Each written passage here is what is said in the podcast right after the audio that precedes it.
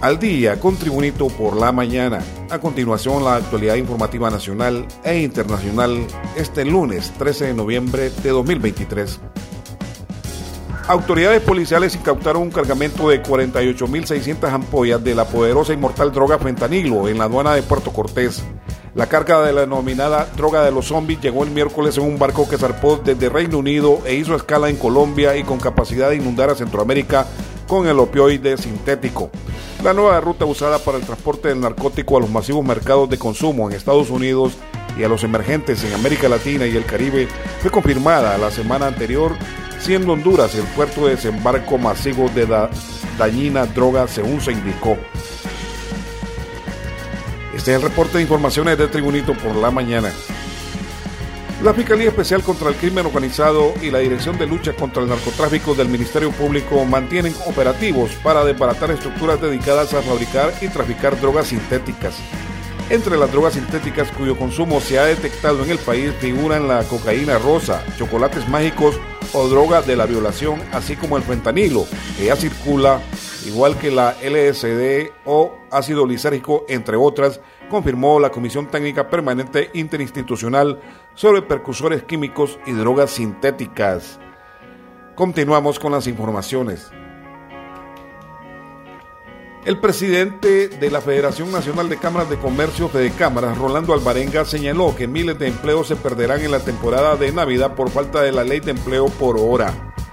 Por la denominada que tiene el Congreso Nacional no se ha cambiado la ley, ni se ha cambiado y al final toda la gente que podría tener empleo en esta época, normalmente los colegiales y universitarios no podrán contar con un empleo, sobre todo por la paralización de las sesiones en el Congreso Nacional, indicó el directivo de la Fe de Cámaras. Alvarenga lamentó que el sector privado en la parte formal no los puede inscribir porque al final pueden recibir una multa. Más informaciones. El Centro Nacional de Huracanes de Estados Unidos emitió un reporte alarmante sobre el aumento en la probabilidad de formación de un ciclón tropical en el Atlántico Norte, Mar Caribe y Golfo de México durante esta semana. Según el último informe del Centro Nacional de Huracanes, la probabilidad ha aumentado al 60% en las últimas horas. El foco de atención se centra en el Mar Caribe suboccidental, donde se prevé la formación de una amplia zona de baja presión en los próximos días, según el informe publicado a las 7 de la mañana. El documento indica que el desarrollo gradual de esta zona es posible y existe la posibilidad de que se forme una depresión tropical a finales del año. El sistema se espera que se desplace hacia el noreste a través del oeste y porciones centrales del Mar Caribe en los próximos días. Más informaciones con Tribunito por la mañana. La infraestructura vial de Trojes en el departamento oriental del Paraíso, así como miles de familias que viven en esa laboriosa y productiva zona, aún no se recuperan de las tormentas ETA y IOTA y de nueva cuenta ya son golpeados duramente por el temporal lluvioso de este 2023. La carretera principal de Trojes, caminos hacia zonas productoras, puentes y cajas puentes han cedido y el levantamiento de daños indica sumas millonarias para su recuperación. Autoridades municipales y sociedad civil del municipio de Trojes acordaron la declaratoria de emergencia y lanzaron un llamado de auxilio al gobierno central para que sean asistidos, recuperar su funcionamiento y crear un plan permanente que les permita enfrentar este y otros fenómenos naturales sin parar su, su productividad. Más informaciones con Tribunito por la mañana. El expresidente del Consejo Hondureño de la empresa privada COEC, Luis Larach, desestimó la advertencia realizada por el Servicio de Administración de Renta SAR sobre la posibilidad que Honduras sea considerada una guarida fiscal en caso de no aprobarse la ley de justicia tributaria. Larach calificó la advertencia como una farsa y aseguró que la misma carece de fundamentos tributarios, siendo más bien una, una estrategia política del gobierno para silenciar a los empresarios.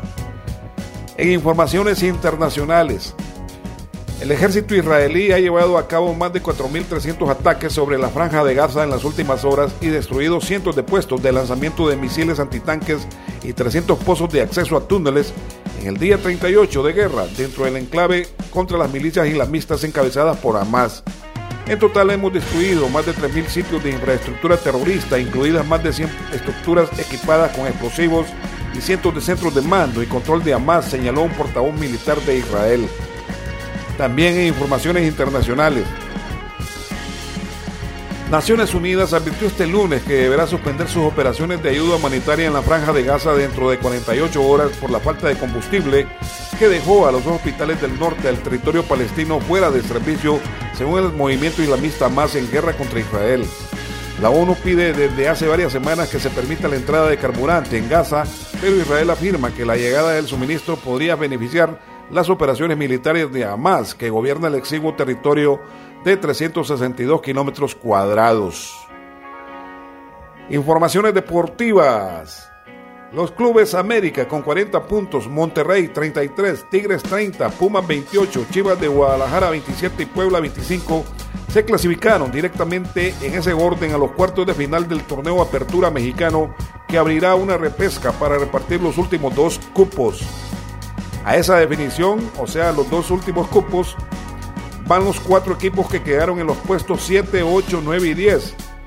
O sea, San Luis con 23 puntos, León con 23, Santos Laguna 23 y Mazatlán con 22.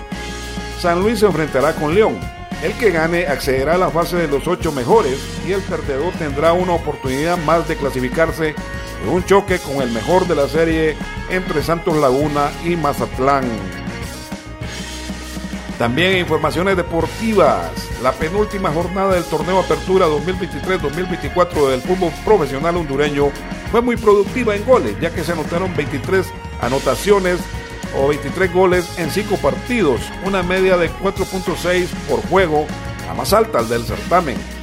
Con estas 23 anotaciones suman 240 goles en 85 partidos, sumando la media de 2.82 goles por juego. Además, en esta jornada tres equipos locales ganaron.